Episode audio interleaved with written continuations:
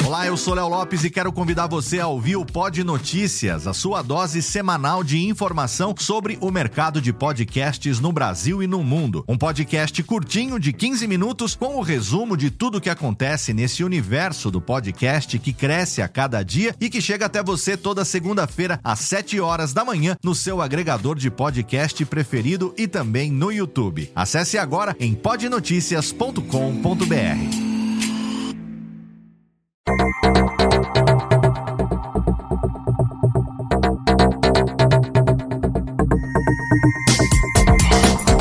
Técnica, alô Técnica, baixa trilha técnica, seja muito bem-vindo. Esse é o episódio número 98 do Alô Técnica e hoje a gente vai conversar um pouco sobre como não produzir só mais um podcast.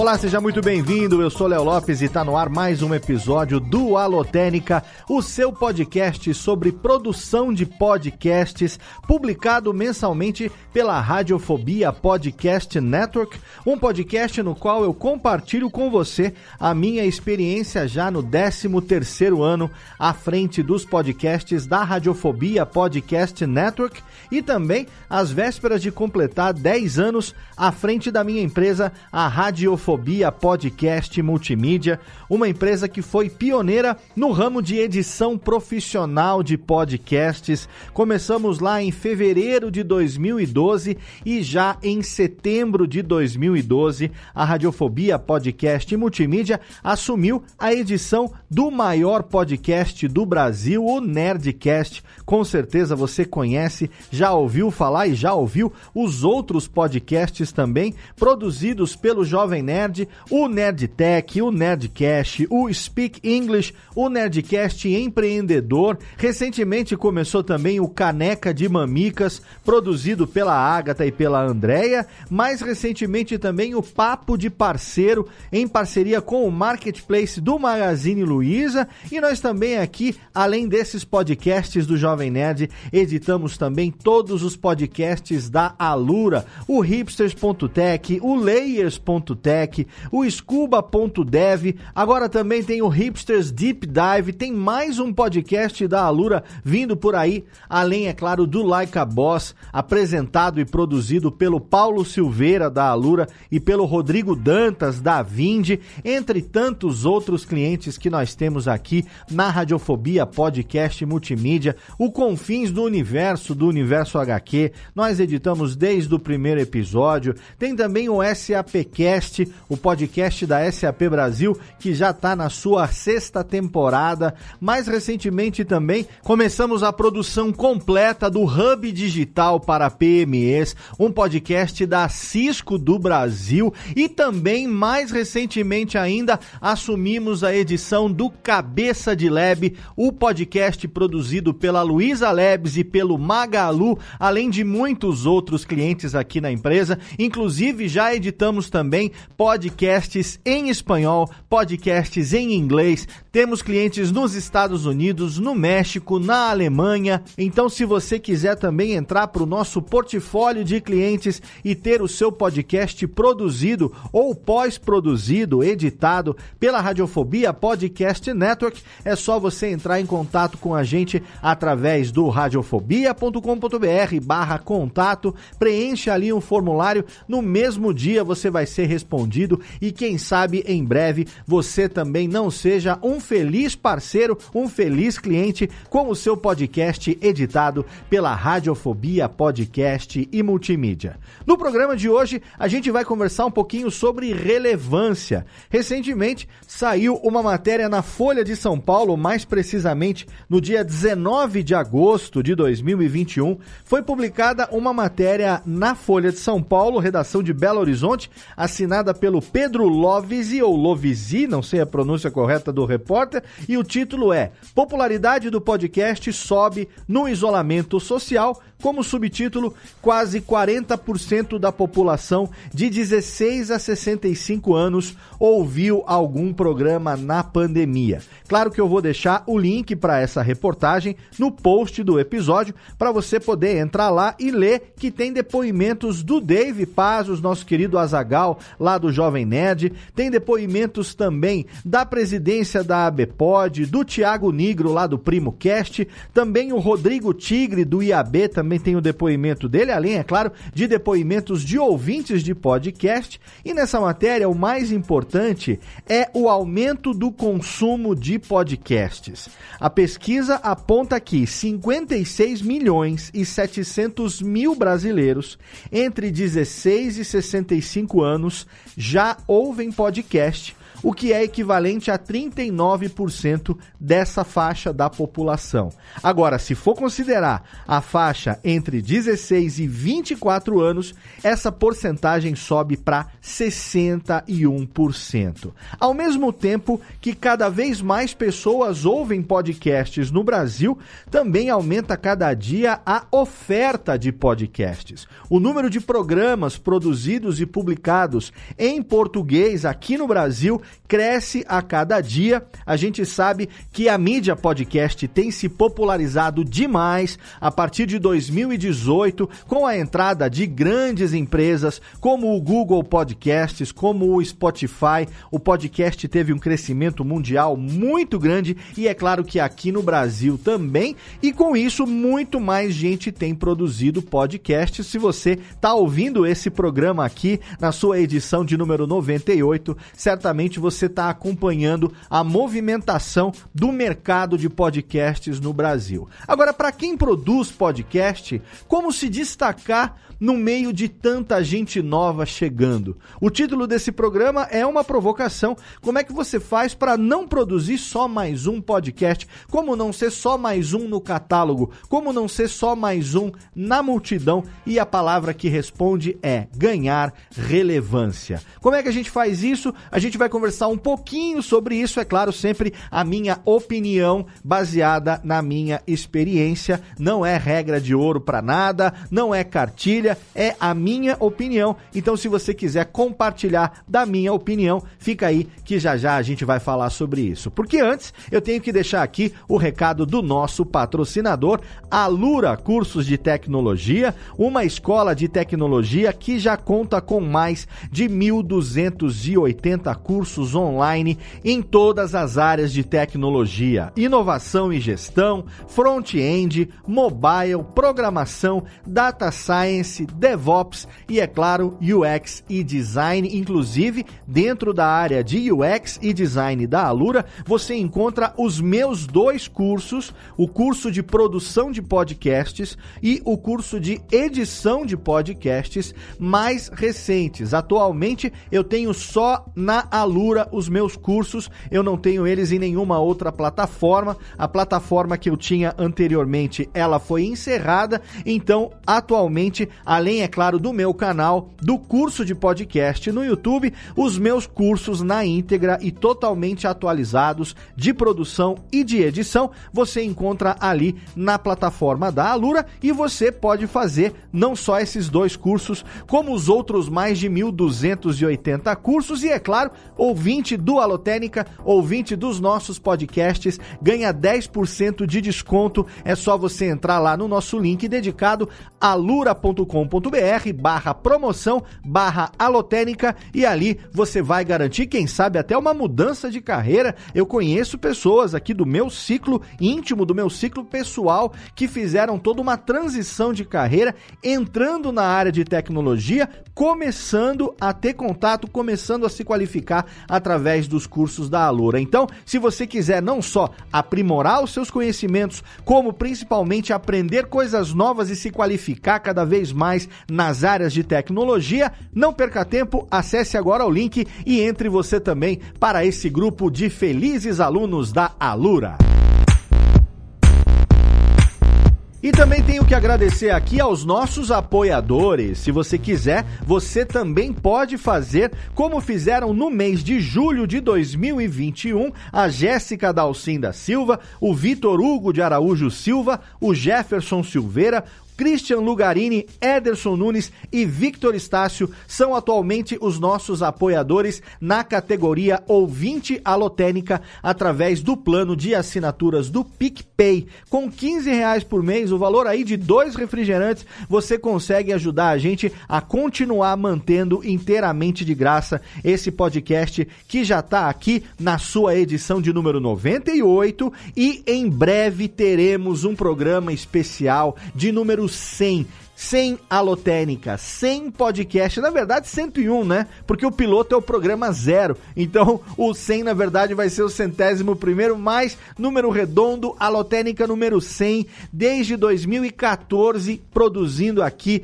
esse podcast para você, compartilhando conhecimento inteiramente de grátis. Se você quiser apoiar a gente aqui, além de ter o seu nome lido em cada episódio como agradecimento, você recebe também o link para participar participar de um grupo exclusivo no Telegram dos apoiadores do Alotênica, que tem contato comigo no dia a dia, contato direto. É claro que mais importante do que o contato comigo é o contato entre os produtores para poderem trocar experiência, para poderem falar de podcast, para poderem trocar ideia, notícias, as novidades, tudo que está acontecendo no meio do podcast. Mas eventualmente, se você quiser tirar uma dúvida comigo, se quiser trocar uma ideia, fazer alguma pergunta, se eu puder te ajudar de alguma maneira, esse grupo exclusivo de apoiadores é o lugar para isso acontecer. E para se tornar apoiador do Alotênica, é só você entrar no link radiofobia.com.br barra apoio. Ali você vai entrar no PicPay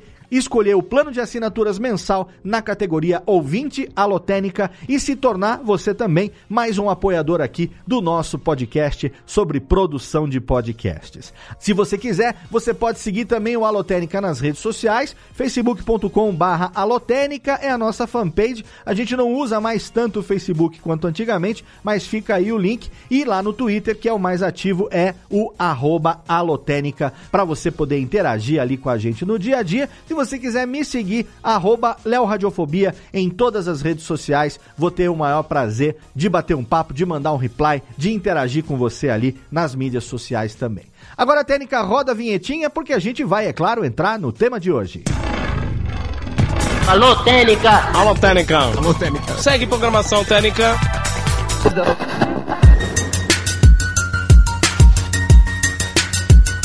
Quase todo mundo que começou a produzir podcast antes de 2008 começou a produzir podcast por curiosidade ou por hobby.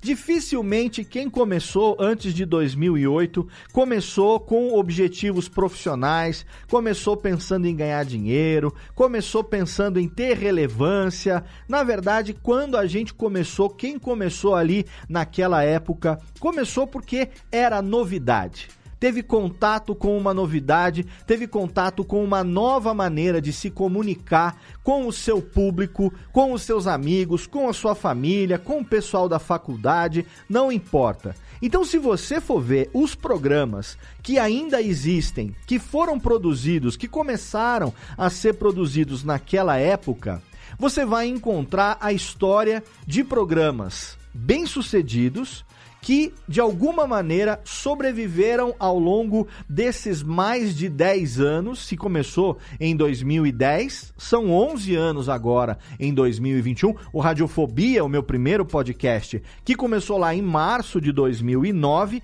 completou 12 anos agora em março. Entramos no nosso 13 terceiro ano e estamos aí produzindo podcast quinzenalmente, Radiofobia Podcast duas vezes por mês, o Alotênica uma vez por mês, às vezes atrasa um pouquinho, os outros podcasts da casa, a ponto de que hoje, praticamente todo dia, tem um podcast novo no feed da Radiofobia Podcast Network.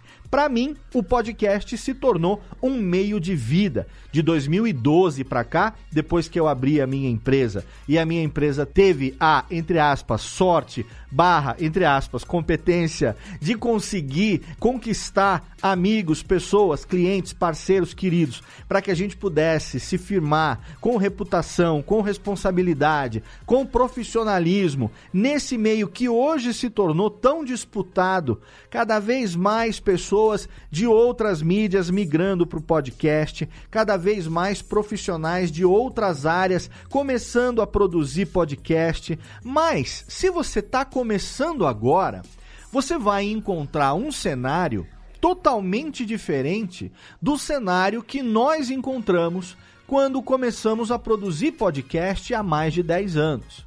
Naquela época, o nosso desafio era e foi durante muito tempo o de ensinar as pessoas, o de convencer as pessoas, o de mostrar para as pessoas o que, afinal de contas, é o podcast. Como faz para ouvir podcast? Podcast sempre teve um rótulo ali de coisa de nerd, não tanto pelo jovem nerd, não, mas porque era algo que era meio submundo da internet, digamos assim. As pessoas tinham que ter uma certa capacidade, um certo skill tecnológico para poder assinar feed, para poder baixar um aplicativo onde ouvir o podcast. Quem, depois do surgimento dos smartphones, tinha um iPhone, ainda tinha lá o aplicativo do iTunes, que depois virou Apple Podcasts, mas o pessoal do Android, quando surgiu, não tinha nenhum podcast nativo do Google, do Android. Então o nosso desafio era o quê?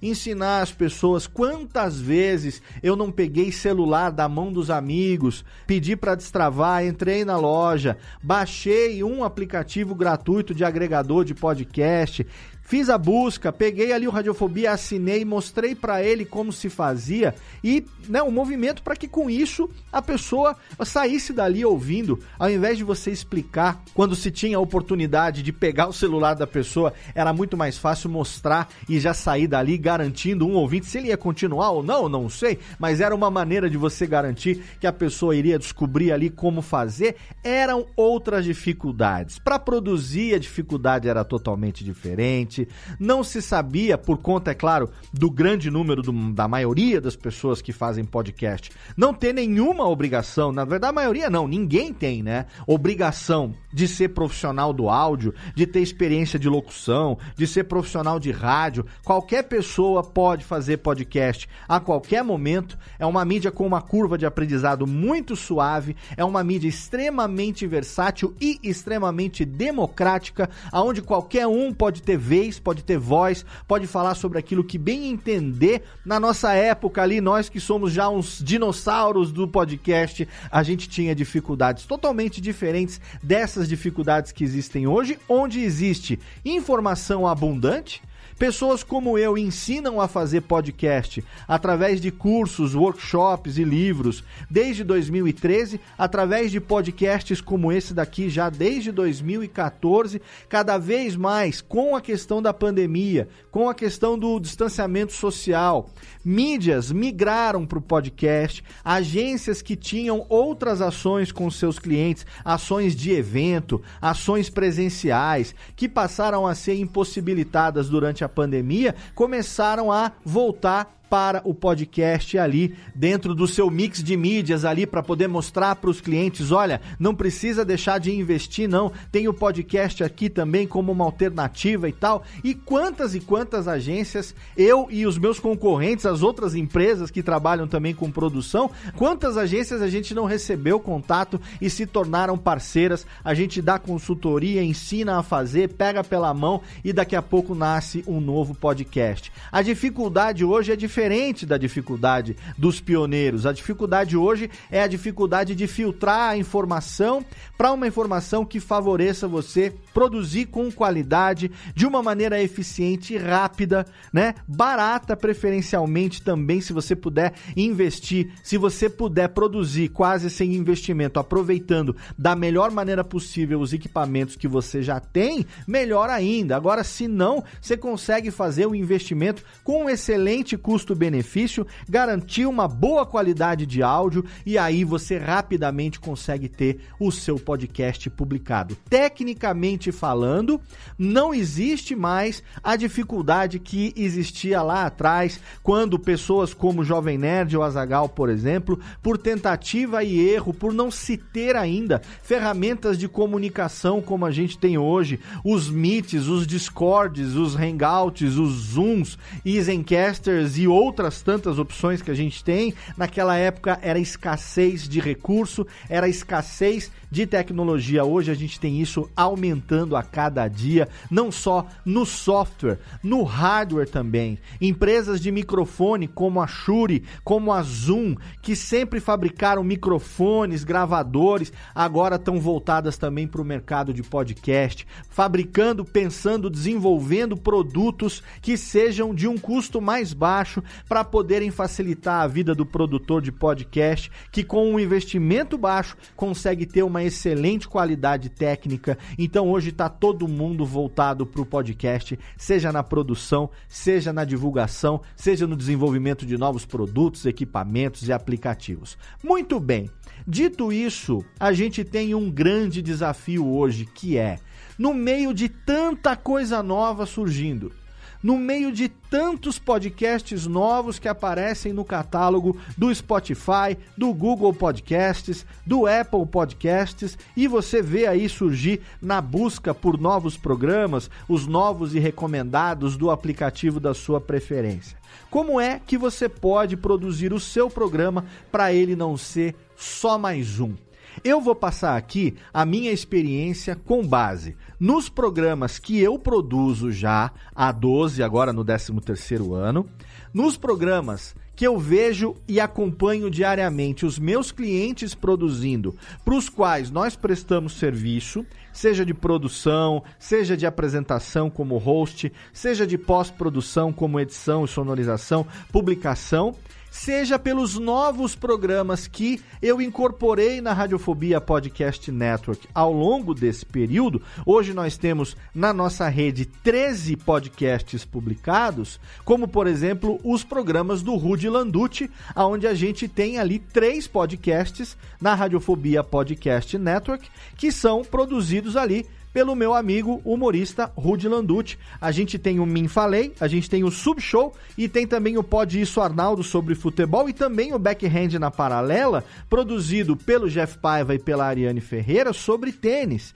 Também vimos surgir o Voz Off e o Texto Sentido, produzidos pelo Antônio Viviani e o Nicola Lauleta, no caso do Voz Off, o Texto Sentido do Vivi, o Tirando o Pó também do Edu Mirabelli, programas que surgiram e que rapidamente apareceram apareceram nos destaques dos agregadores né? O Radiofobia, que é o podcast para quem gosta de cerveja, essa brincadeira, esse trocadilho, produzido numa parceria entre mim, o John e o Calote lá da cervejaria Juan Caloto, também é um exemplo de um podcast que surgiu na nossa grade depois de muito tempo, que rapidamente entrou ali nas recomendações e no ranking dentro da sua categoria dos agregadores e que tem números excelentes de downloads a cada novo episódio. Então, com base nessa experiência, sequência, eu vou passar para você algumas dicas que eu considero bacanas para que você não produza só mais um podcast.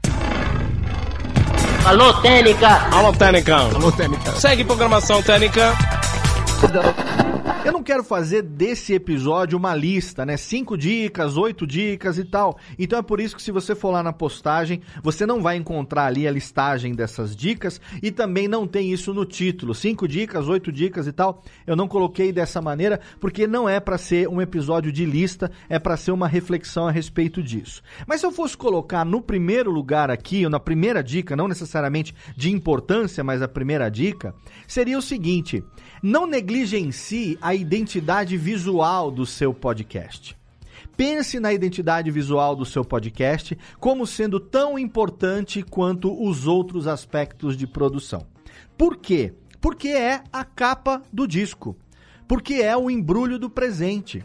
Porque é aquilo que vai aparecer antes da pessoa ler o título do podcast nos agregadores, ela vai ver a capa do álbum, ela vai ver a capa do programa no índice de programas e se a pessoa clicar no programa e você estiver fazendo cada episódio com uma arte personalizada, hoje quase todos os agregadores já exibem as artes dos episódios. Apple Podcasts, o iTunes demorou muito tempo para fazer isso, hoje finalmente faz. O Spotify já faz também. Você consegue encontrar, se você busca em podcasts, aparece a arte do canal. Se você busca em episódios e tem uma arte do episódio ali personalizada, essa arte já é exibida. Isso é importante no momento onde tanta gente está produzindo podcast. Não estou dizendo que é o mais importante, o mais importante eu vou falar daqui a pouco, o que, que eu considero que seja o mais importante, mas é importante sim, porque na busca, o que chama a atenção em primeiro lugar, queira você ou não, é uma capa de álbum, é uma arte do canal bem feita. Você pode fazer, você pode encomendar para um profissional de design fazer, você pode pedir para um amigo seu fazer, não importa precisa ter, isso é obrigatório ter. A gente sabe que se você não tem uma arte do canal, inclusive nas medidas que a Apple coloca como standard, que é pelo menos 1400 por 1400 pixels, um quadrado perfeito, preferencialmente 3000 por 3000, por conta da exibição em dispositivos Retina Display e tudo mais, você não consegue cadastrar o feed no Apple Podcasts. O Spotify também, se você não tem um feed com uma arte do canal ali válida, um quadrado bonitinho, ele não vai aceitar. Claro que tem outros fatores também, como a descrição, e-mail do proprietário e outros itens que são obrigatórios para um feed funcionar.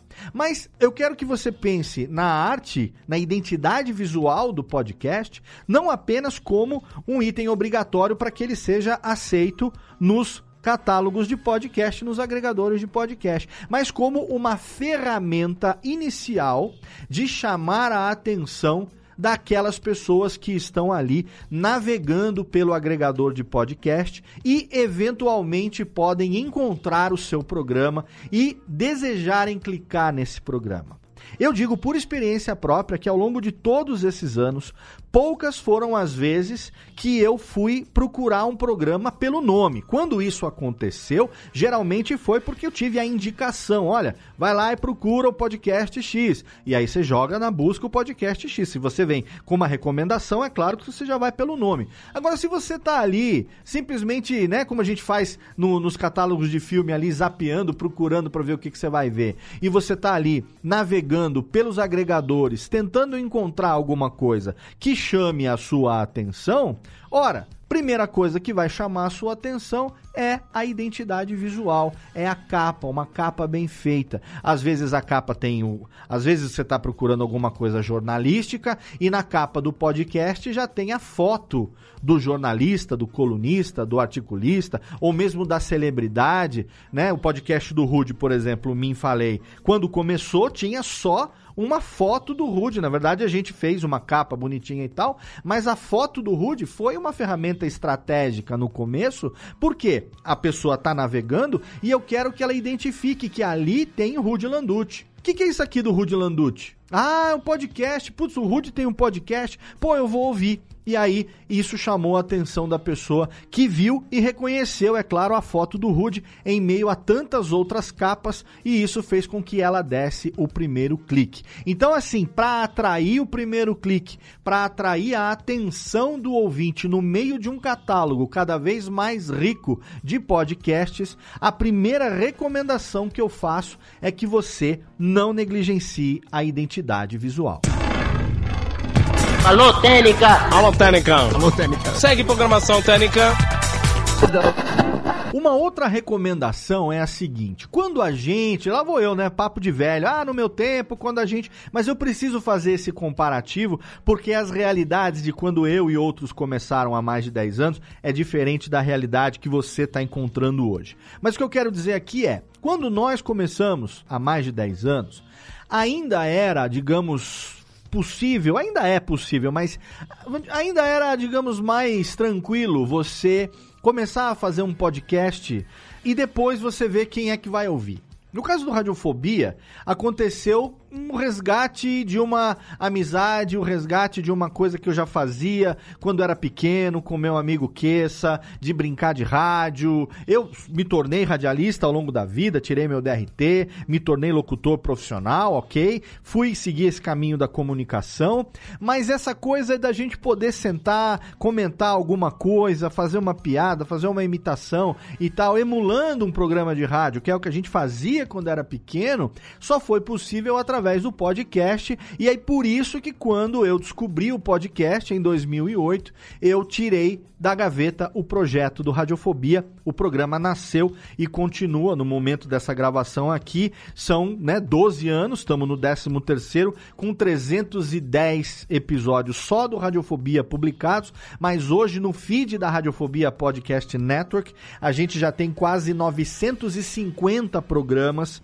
no Brasil. Somos a segunda ou terceira, não me lembro exatamente, é, mas acho que somos estamos em segundo ou terceiro lugar de maior quantidade de programas hoje existentes no feed que foram publicados desde o início. Mas a questão aqui é a seguinte: a gente ainda podia pensar em falar, vamos fazer um negócio que a gente quer e vamos ver quem que vai gostar. Tanto que nos primeiros programas a gente falava assim: ah, a gente não sabe se alguém vai ouvir, né? Vamos fazer aqui, mas, pô, tem certeza que ninguém vai querer escutar isso porque é uma conversa nossa. É um papo nosso, é um jeito nosso de fazer. E aí demos a sorte de terem pessoas que se interessaram, não só pelo nosso papo, como pelo nosso jeito, como depois pelo jeito que eu comecei a fazer a partir do programa 18 ao vivo, em tempo real, com trilha, vinheta, emulando exatamente exatamente o que eu faria se eu tivesse numa mesa de rádio, se eu tivesse numa emissora de rádio e tal. Mas assim, não se pensava no público em primeiro lugar. Você fazia o que você queria. O próprio Nerdcast, por exemplo, começou totalmente despretensioso em 2016, como Nerd Connection, e eles só queriam ter uma maneira de conversar com os amigos que estavam longe aquilo que eles já faziam nas madrugadas. Isso dito por eles mesmos, né?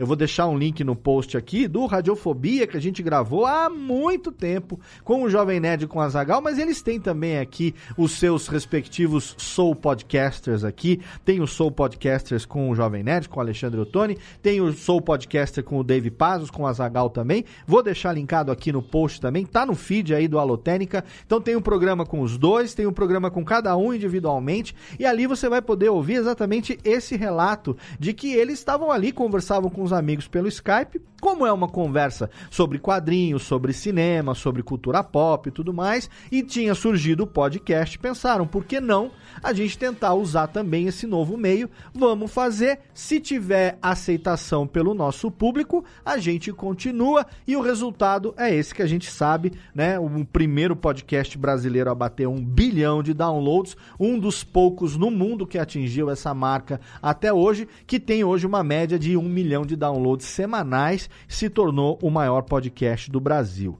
Então, lá em 2006, o Jovem Nerd começou a produzir podcast de maneira totalmente despretensiosa, deu a sorte de reverberar com o público que eles já tinham também no blog e cresceram. Outros começaram com exatamente o mesmo objetivo e terminaram terminaram depois de poucos episódios, alguns terminaram depois de muitos episódios, mas não deram certo. Outros continuaram até hoje. O engajamento do público, ele é essencial para que um podcast sobreviva. Um dos maiores desafios do produtor de podcast é construir uma audiência fiel é ainda até hoje construir uma audiência fidelizada, engajada, pessoas que queiram te ouvir, é algo extremamente difícil. Mas há mais de 10 anos, a gente nem pensava nisso. A gente simplesmente fazia o que a gente queria. Claro que hoje você pode continuar fazendo aquilo que você quer, aquilo que você bem entender. Você pode fazer o podcast do jeito que você quiser, do tempo que você quiser, a duração que você quiser, a linguagem, o formato que você quiser. Mas, se você quiser se destacar perante as outras centenas e milhares de opções que os ouvintes têm disponível no catálogo, você não pode deixar de pensar em quem você quer atingir, com quem você está conversando, para quem você vai se comunicar.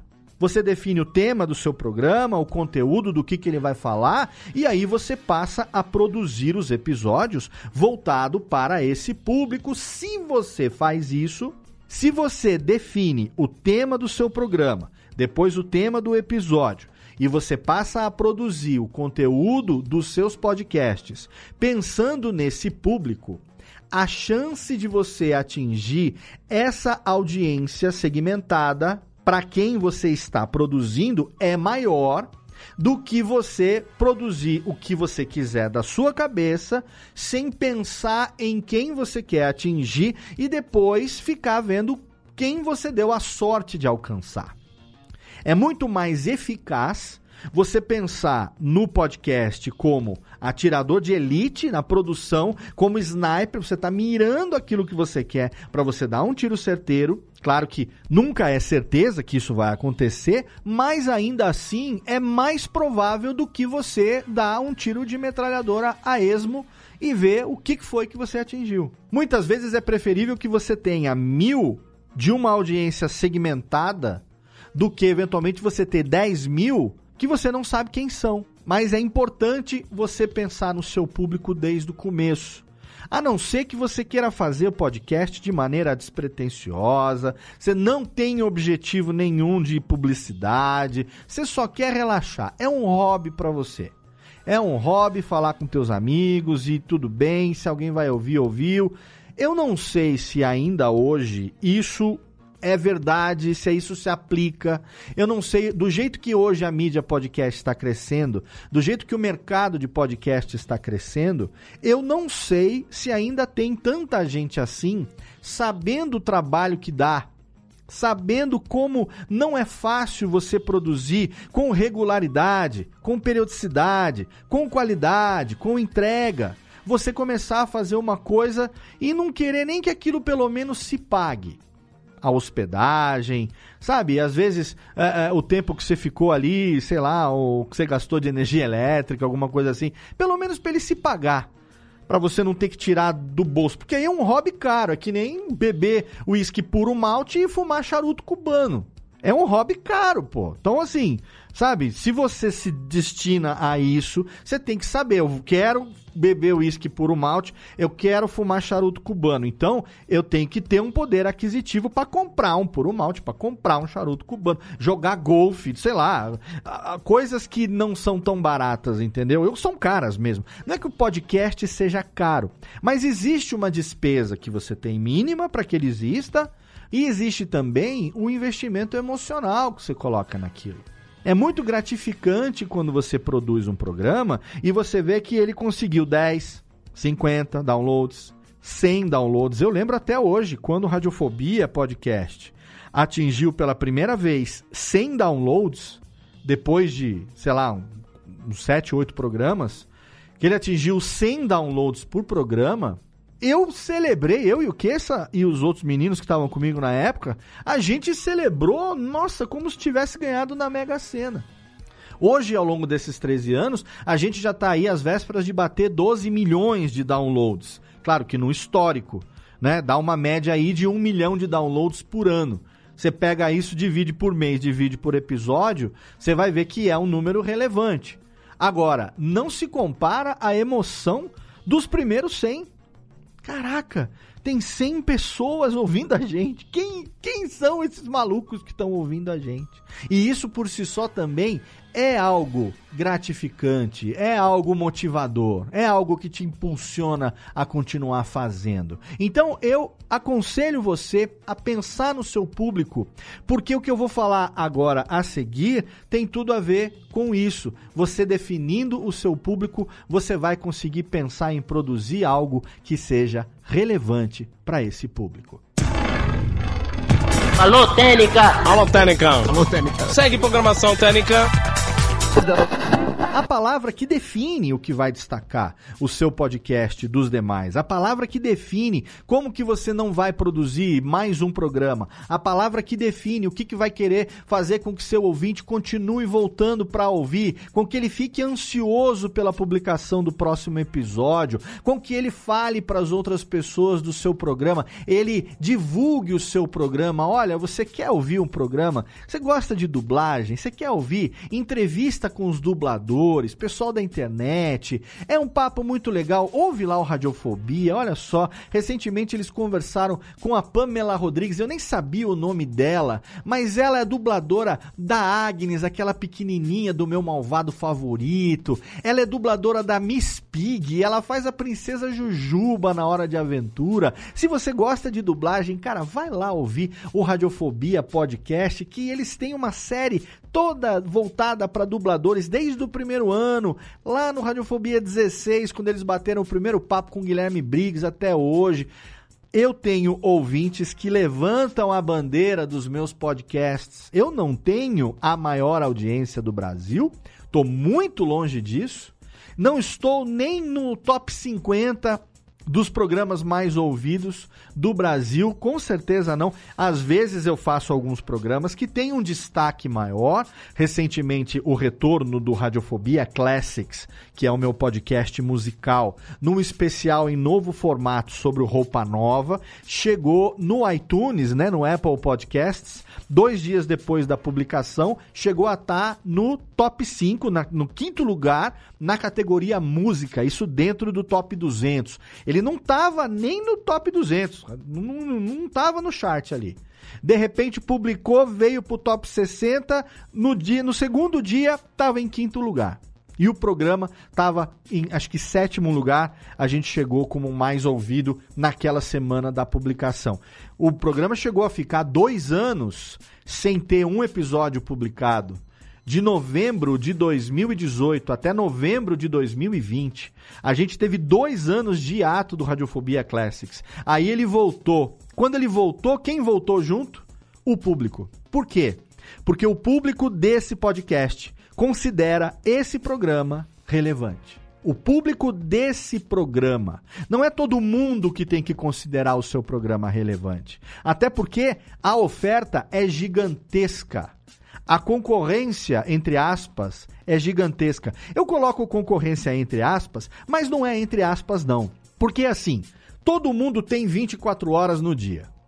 Infelizmente, ninguém tem mais do que isso. Se pudesse ter mais, eu teria mais. Talvez para dormir mais. Mas ninguém tem mais do que 24 horas no dia. Quando a gente fala de concorrência, a gente fala que você está concorrendo é o quanto de vida a pessoa vai dedicar para você. O quanto do tempo dela naquele dia, naquela semana, naquele mês, ela vai dedicar para te ouvir. O tempo é o único bem que não volta pra gente.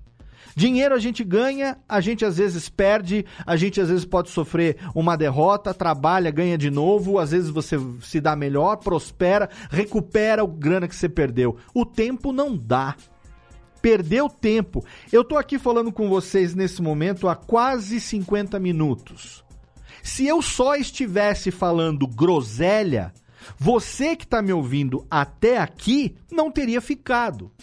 Você ficou até aqui porque você quer ouvir esse papo até o final, esse monólogo, que não é um, não é um papo, né? Mas você quer ouvir esse meu monólogo até o final, você quer ver aonde que eu vou chegar com essa história e você tá me ouvindo até aqui. Você tá perdendo 48 minutos, quase 50 minutos da sua vida, ou você está me dando a honra de ser o alvo da sua utilização de 50 minutos da sua vida?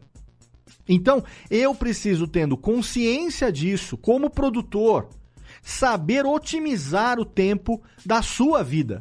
O tempo que você vai passar me escutando.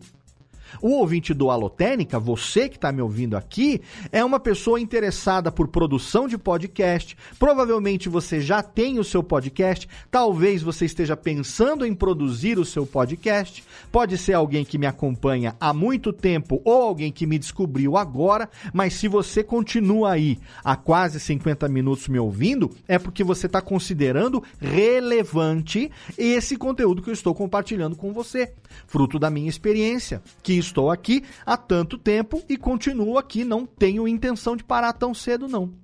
Agora, para o ouvinte do Radiofobia Classics, o programa ficou dois anos sem aparecer no feed. Dois anos é tempo suficiente para a audiência que eu tinha construído ao longo dos primeiros cinco, seis anos, ela totalmente desaparecer.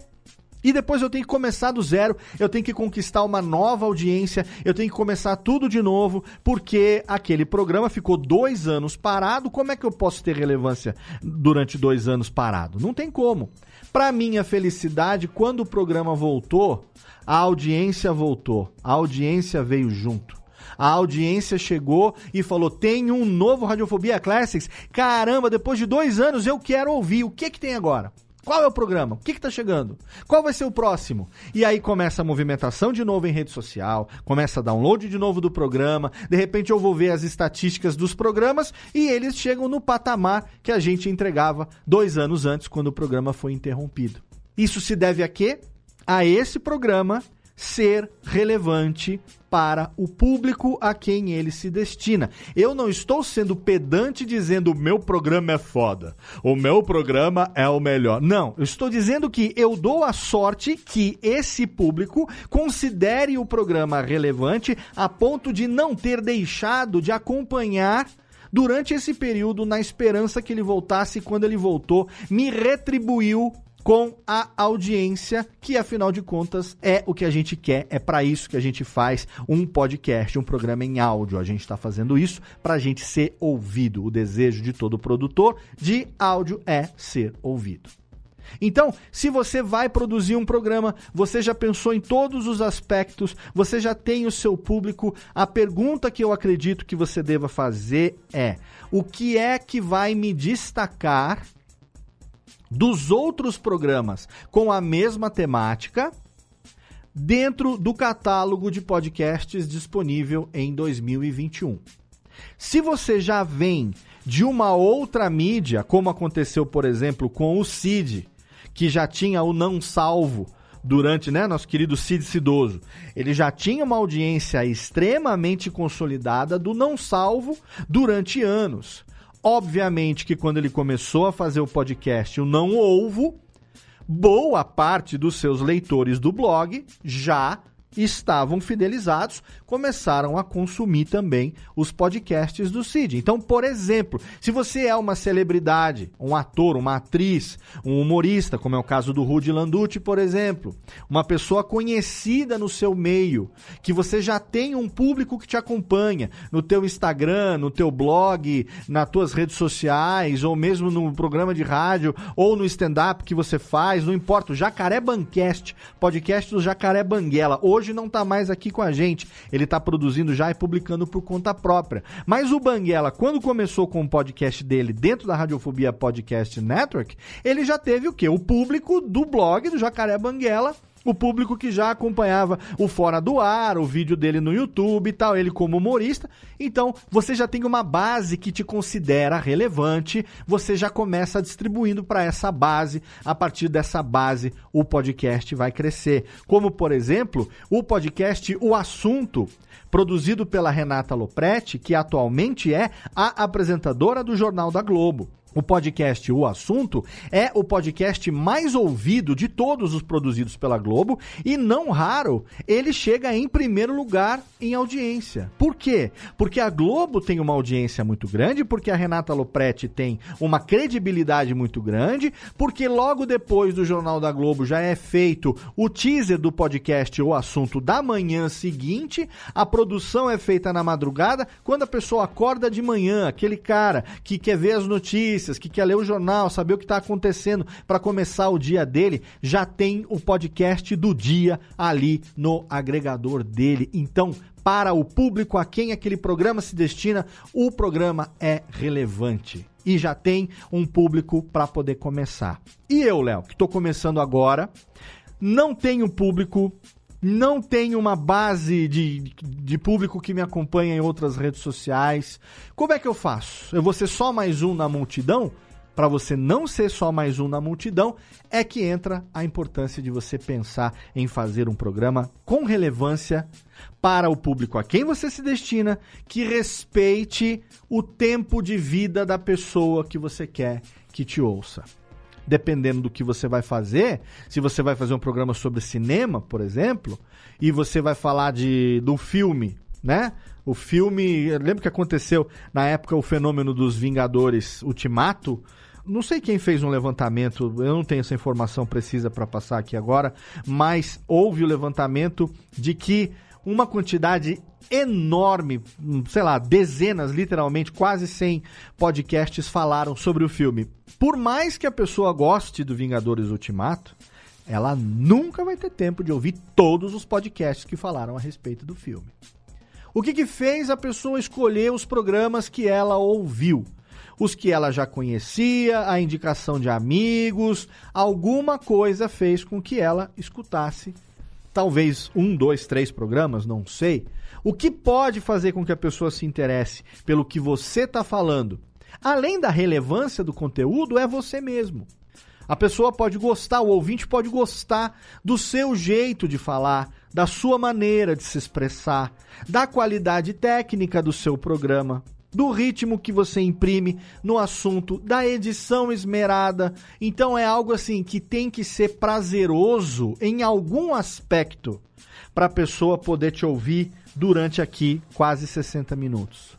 Tem que ser prazeroso em algum aspecto. Tem que trazer uma, um, um bônus. Tem que trazer algo de bom para quem está ouvindo em algum aspecto. Seja relevância no conteúdo, aprender uma coisa nova, é, trazer uma informação que ele não tinha, alguma coisa inédita. Seja na relevância do entretenimento, entretenimento de qualidade. Qual é o entretenimento? Ah, é humor, é piada, é imitação, ok. Ah, é música, é história da música ok? Ah, é entretenimento de trazer histórias, casos de pessoas, trazer casos reais. É um programa de cunho social, é um programa de acolhimento, é um programa, sei lá, sobre brincadeira, sobre farra, sobre consumo, por que não?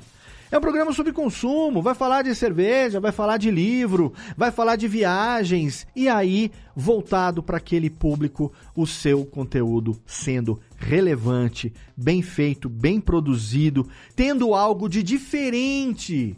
Faz uma pesquisa, ouça outros programas. Aqui, ao longo desses anos, quantas vezes eu não fui contatado seja por e-mail, seja por rede social ou por outras formas, de pessoas com ideias de programas que elas consideravam inéditas.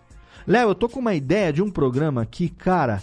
Eu queria saber a sua opinião e eu evito ao máximo dar opinião sobre ideia, porque ideia é de cada um. E outra, se você me conta a sua ideia e eu, por acaso, já estou com a ideia de fazer algo parecido e de repente eu faço e aí você vai achar que eu copiei a tua ideia, que eu plagiei a tua ideia. Então eu costumo dizer, cara, não me conte ideias. Transforme a sua ideia em algo concreto e aí me mostra o negócio publicado. Me, me, traz o negócio pronto. Mas algumas vezes eu me permiti responder porque a pessoa mandou um e-mail e aí eu li, eu li, não posso desler, né? Eu já li o que está escrito ali, eu vou responder falando, cara, não, não, não, você não devia ter me mandado a ideia, entendeu? Então já aconteceu de outras maneiras, enfim. Mas o que eu quero dizer é, quantas vezes já eu não fui procurado por alguém que tinha uma ideia, um projeto que achava revolucionário, seja para um programa, seja para uma solução para podcasters, seja para um aplicativo, e aí eu chegava para a pessoa e falava: "Cara, sua ideia é muito boa. Pena que já existe." Algo exatamente como você quer. Você tá brincando comigo? E aí eu ia lá e mandava o link do podcast, ia lá e mandava o link do aplicativo. Aí o cara falava: Caraca, eu não tinha a menor ideia que isso já, já existia, cara.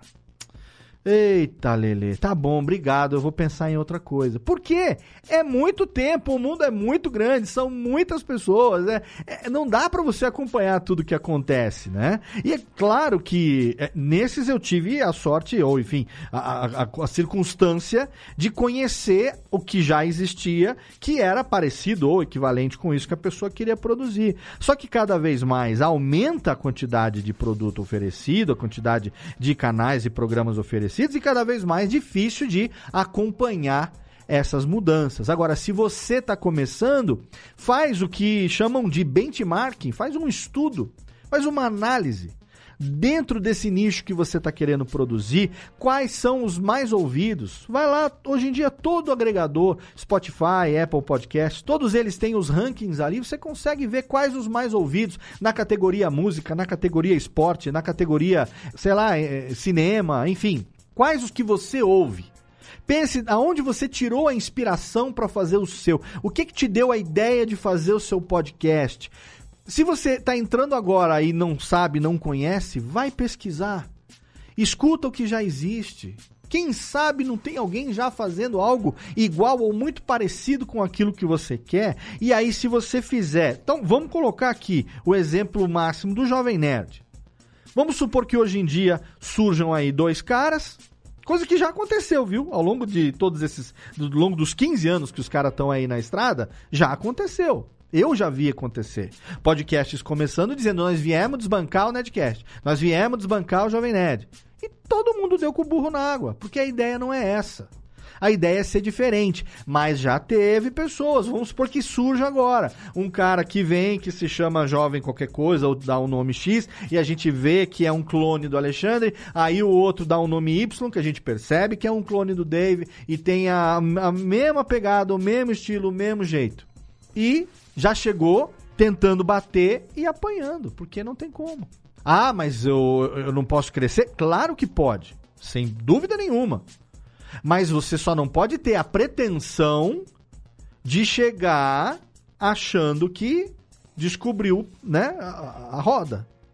Descobriu o petróleo, vai desbancar quem já faz. Não é assim que funciona. Dificilmente a audiência, porque não é que os caras são fodas, não. A audiência é que segura o programa dentro da sua relevância. O público faz com que o programa continue sendo relevante.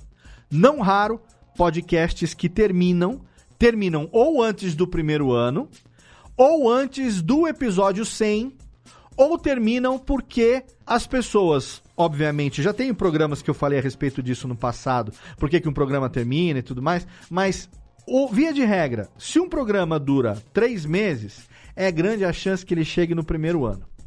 Se ele chega no primeiro ano, é grande a chance que ele vá até o programa 100. Você vai ter uns espaços ali onde geralmente os programas acabam.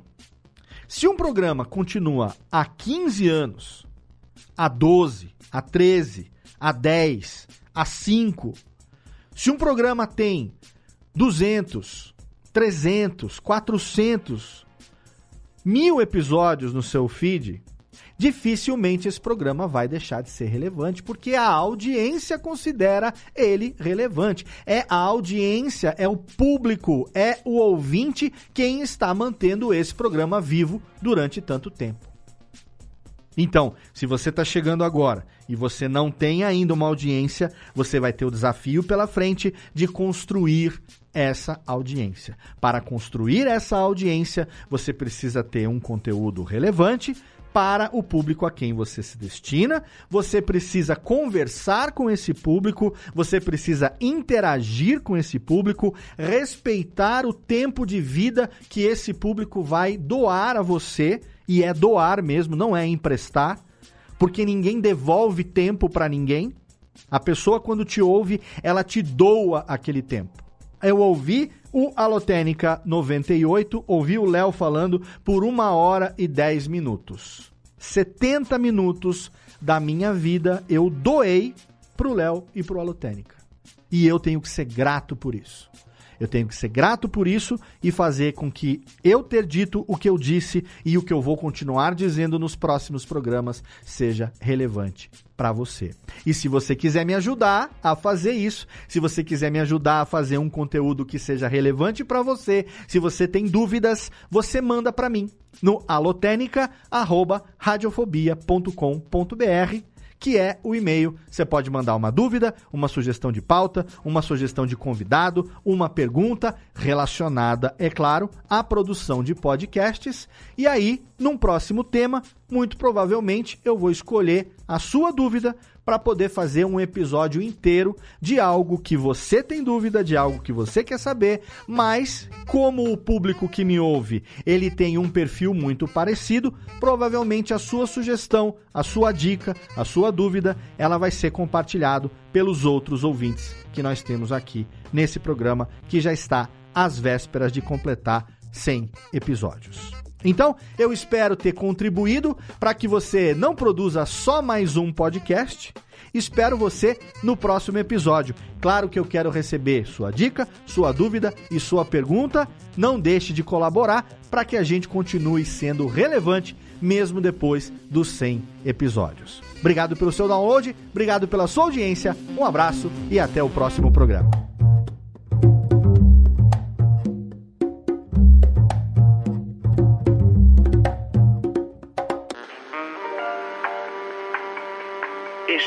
Podcast foi publicado pela Radiofobia Podcast Network.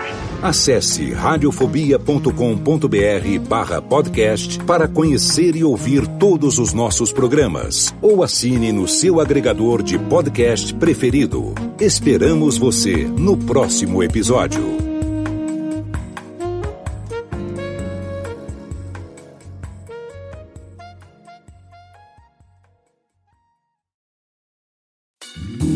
Oi, eu sou o Antônio Viviani e quero convidar você a ouvir o nosso podcast Voz Off. Desde julho de 2017, eu e meu amigo Nicola Lauleta temos o prazer de conversar com as grandes vozes do rádio, da TV e da publicidade do Brasil e trazer suas histórias até você. Se você, como nós, é apaixonado por locução, acesse vozoff.com.br e acompanhe nossos episódios aqui na Radiofobia Podcast Network.